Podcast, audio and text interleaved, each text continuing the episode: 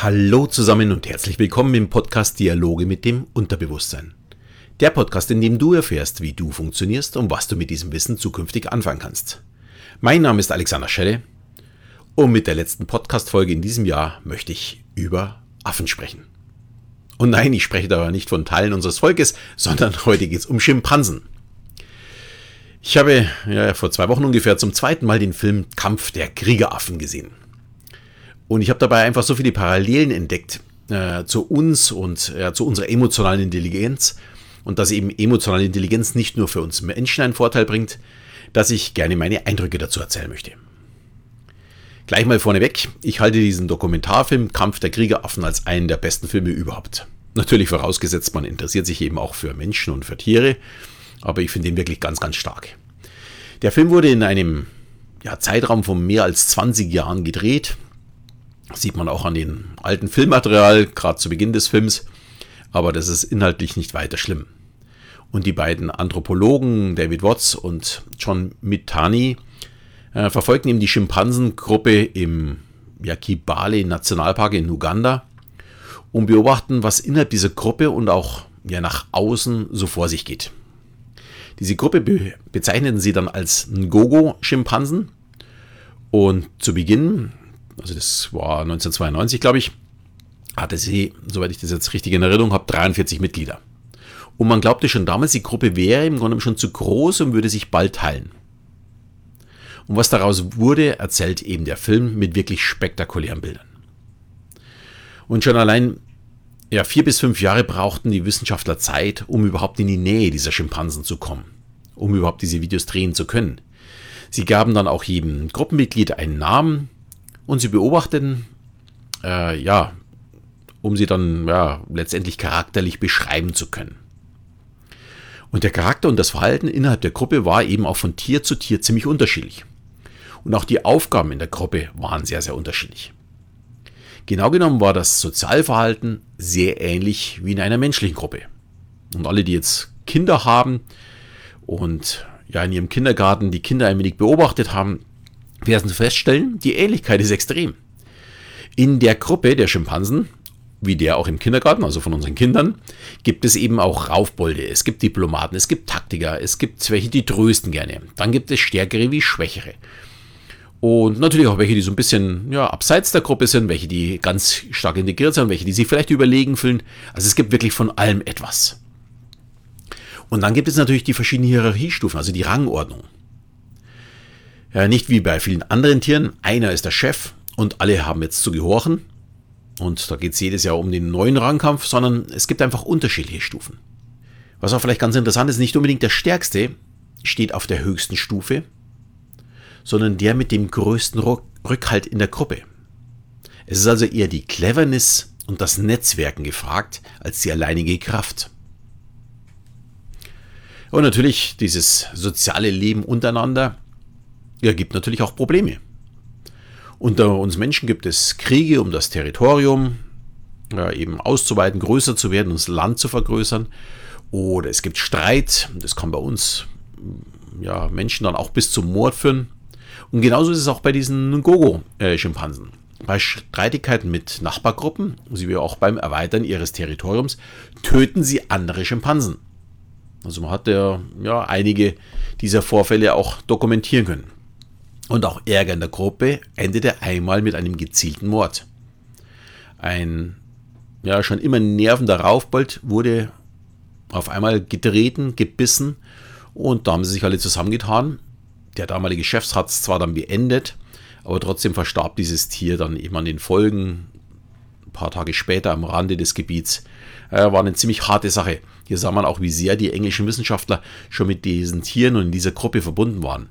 Wie nah sie eben an dieser Gruppe waren. Ihnen stockte beim Erzählen da tatsächlich ja, mehrfach die Stimme. War ein ganz, ganz merkwürdiges Gefühl, weil es war wirklich Mord. Was ich ebenfalls sehr spannend fand, manche Tiere strebten nach Macht und gingen nicht dem Trieb, ich muss meine Gene jetzt unbedingt weitergeben nach. Das spielt ja natürlich auch eine Rolle, aber nicht die alleinige. Und in dieser ganzen Zeit hat er ein eher unscheinbares Männchen, das in der Rangordnung keine wirkliche Rolle spielte, insgesamt den meisten Nachwuchs.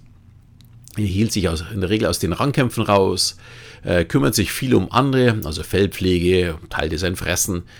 Er war also ein sehr, sehr guter Netzwerker. Jeder mochte ihn. Und keiner wollte ihm irgendetwas anhaben.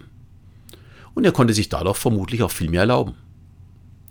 In meinen Augen hatte er einfach eine sehr hohe emotionale Intelligenz. Er hat lieber sein Leben genossen, als sich geprügelt. Ja, und dieses Miteinander hat mich auch am meisten beeindruckt.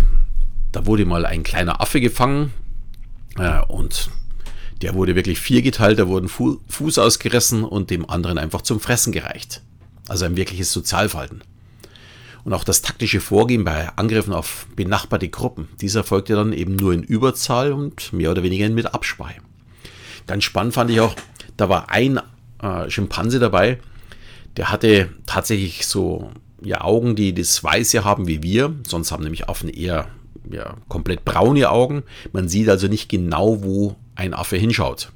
Aber bei dem, der, äh, ich glaube, das ist dann die Iris, so genau kenne ich mich da nicht aus, ähm, dieses Weiße auch hat, da konnte man genau sehen, wo die Augen hinschauen. Und daraufhin haben sie auch festgestellt, wenn der Affe irgendwo hingeschaut hat, dass die anderen Affen diesem Blick folgten.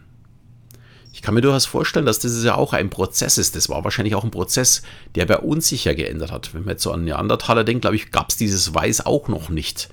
Also vielleicht von den, von den ersten äh, menschlichen Arten, bis es zum modernen Mensch kam. Und ja, da gab es eben einen Affen, der dieses Gen natürlich auch wiederum weiter an Junge gegeben hat. Aber sonst äh, hatte dieses keiner. Eine ganz, ganz spannende Geschichte, weil wir folgen ja auch jemand anders. Wenn jemand äh, an einem vorbeischaut, fällt uns ja das sofort auf.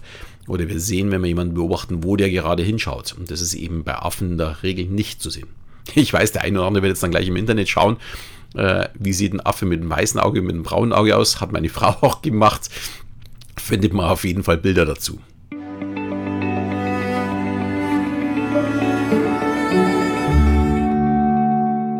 Wenn ich mir jetzt so diesen Film anschaue, fühle ich mich, ja, vielleicht drei Millionen Jahre zurückversetzt. Als sich der Weg vom Menschen und vom Affen trennte. Äh, wahrscheinlich verständigen wir uns in dieser Zeit auch mit Grundlauten und wahrscheinlich bildeten sich immer größere Gemeinschaften, die langsam zu Völkern wurden. Also hier sieht man schon, da ist eine gewisse ja, Entwicklung, da eine Evolution. Und diese Ngogo-Schimpansen vergrößerten sich auch deutlich in diesen über 20 Jahren. Ich habe es ja vorher schon erwähnt, äh, am Anfang waren es ungefähr 43 Tiere und ich bin mir nicht ganz sicher, 2015 oder 2016 sagten sie, glaube ich, äh, waren es 204 Tiere. Also unglaublich fünfmal so viele Tiere als wie zu Beginn. Und damals glaubten sie schon, die Gruppe wäre zu groß. Und so eine große Gruppe, da kann man schon wirklich bald vom Volk sprechen, funktioniert mit einem Herrscher über alle einfach gar nicht mehr. Ähm, ich vermute mal, das wäre gar nicht möglich. Also muss es Zwischenstufen in der Rangordnung geben, also Hierarchien. Ja, ich finde dieses unglaublich, äh, wie man mit diesen Hierarchien ja innerhalb der Gruppe umgehen kann und wieder immer wieder auf eine andere Stufe kommt. Also hier geht es darum, wie gehen wir miteinander um und wie kann ich mich innerhalb dieser Gruppe behaupten. Wie in dieser Gruppe der Schimpansen ist auch bei uns Menschen eben nicht nur die pure Kraft und Gewalt entscheidend. Vielleicht war das mal so, ich weiß es nicht, aber heute mit Sicherheit nicht mehr. Sondern es ist viel wichtiger, wie ich mich mit anderen ja, abgebe, umgehe, wie ich mit ihnen ja, zusammenarbeite. Wie ich mir zum Beispiel ein Netzwerk aufbaue oder ja, mir Unterstützung sichere indem ich vielleicht jemanden anderen das Fell pflege. Also heute nicht mehr, aber die Affen natürlich. Oder ihm was zum Fressen bringe. Heute sprechen wir davon Reziprozität, haben wir ja erst vor ein paar Wochen die Folge dazu gehabt, oder im Gesetz der Gegenseitigkeit. Und da kann man sehen, wie alt das ist. Also das ist ganz klar bei diesen Schimpansen auch zu sehen, äh, wie diese Gruppe innerhalb der Gruppe funktioniert und wie die sich durch Gefallen wiederum neu gefallen wollen. Ja, was ich auch so noch sehr, sehr interessant empfand, nicht jeder strebt nach dem gleichen Ziel. Also bei uns ist, ist das sowieso so, aber auch in dieser Gruppe. Der eine will nur mal Macht, der andere will sich vielleicht vermehren und der andere wiederum nur ein einfach unkompliziertes Leben innerhalb der Gruppe. Einfach nur genießen. Und diejenigen, die sich gegen die Gruppe stellen, werden halt nun mal auch bestraft. Und dem dokumentierten Fall dann eben auch ja, tatsächlich ermordet. Und wenn sie älter werden, werden sie nicht aus der Gruppe ausgestoßen, sondern leben als Rentner ruhiger und zurückgezogener Gruppe. Auch das ist ein klares soziales Verhalten. Äh, Finde ich eigentlich auch fast unglaublich, wie man dann so sieht, wie der ehemalige Chef so am Rande sitzt, gemütlich seine Blätter frisst oder sein äh, Obst frisst und ja nur noch so am Rande äh, teilnimmt am, am Gruppenleben. Und ich beschäftige mich jetzt schon wirklich sehr, sehr lange mit emotionaler Intelligenz. Aber der Beweis, wie wichtig diese soziale Komponente ist, wird mir in diesem Film erst richtig klar. Der eigene persönliche Erfolg ist wichtig, keine Frage. Es ist nichts, was mir von anderen vorgegeben wird. Also wenn ich Unternehmer sein möchte, dann ist es wirklich super für mich, aber nicht unbedingt für jemand anders. Wenn für mich die Familie wichtiger ist, dann ist vielleicht das, der Erfolg, das Erziehen der eigenen Kinder. Und das ist dann in dem Fall wahrscheinlich deutlich wichtiger als wie das ein hohes Gehaltskonto oder keine Ahnung, äh, irgendeine, irgendeine Yacht äh, in irgendeinem Hafen. Also das ist, glaube ich, auch etwas, was man sich sehr, sehr gut abschauen kann. Man darf sich nicht immer mit anderen äh, vergleichen und Erfolg ist halt nun mal sehr, sehr unterschiedlich. Und mich hat der Film da auch wirklich geerdet und ich kann nur jedem empfehlen, sich den Film mal anzuschauen. Ich gebe den Link auf jeden Fall mal in die Shownotes, aber falls der Link nicht mehr funktionieren sollte, er heißt eben Kampf der Kriegeraffen. Und das ist ein Film von Arte. Ich glaube, auf Arte ist er in der Mediathek auch noch zu sehen. Er ist aber auf jeden Fall auch auf YouTube zu sehen. Und ist ein Spielfilmlänge, also eineinhalb Stunden. Und ja, ein bisschen traurig ist er, aber äh, selbst meine, meine Tochter war wirklich begeistert und hat gesagt, na, ist unglaublich, wie die untereinander agieren. Ja, und wer Lust hat, sich auch mit seiner emotionalen Intelligenz zu beschäftigen, darf sich gerne mein E-Book runterladen. Auch diesen Link stelle ich wieder in die Shownotes. Und in diesem Sinne wünsche ich dir jetzt einen erfolgreichen Start in das Jahr 2021 und dass du all deine Ziele erreichst, die du dir selbst vorgenommen hast. Vollkommen, ja, egal ob ja, um dich rum die ganze Welt zusammenbricht. Das ist wirklich egal. Kümmere dich um dich, um deine Ziele, um deine Familie. Pass auf dich auf und natürlich auch auf andere und bleib einfach gesund. Wenn du jetzt noch fünf Sterne für mich übrig hast, freue ich mich natürlich darüber. Und wenn du jemanden kennst, der sich ebenfalls mit dem Thema emotionale Intelligenz beschäftigen sollte, darfst du ihm natürlich sehr, sehr gerne äh, ja, von meinem Podcast erzählen, ihn darauf hinweisen, ihm einen Link schicken. Ich würde mich natürlich sehr darüber freuen. In diesem Sinne verabschiede ich mich wieder. Bis zum nächsten Mal, wenn es wieder heißt Dialoge mit dem Unterbewusstsein.